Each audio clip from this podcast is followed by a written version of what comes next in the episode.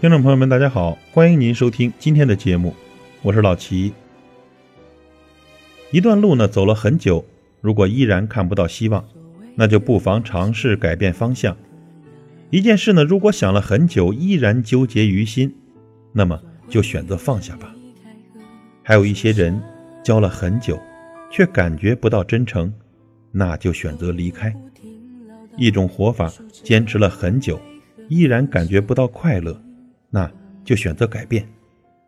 我们每个人都背负着各种各样的责任，在艰难的前行。它也许是我们的学习，也许是我们的工作，也许是我们的感情。但是呢，正是这些责任和义务，构成了我们在这个世界上存在的理由和价值。所以呢，请不要埋怨学习的繁重、工作上的劳苦、感情的负担。因为真正的快乐是奋战后的结果，没有经历深刻的痛苦，我们也就体会不到酣畅淋漓的快乐。遇人不淑了，就果断离开，不回头；生活遇到瓶颈了，就拐个弯，继续往前走。朋友，千万记住，放下过去，让心归零。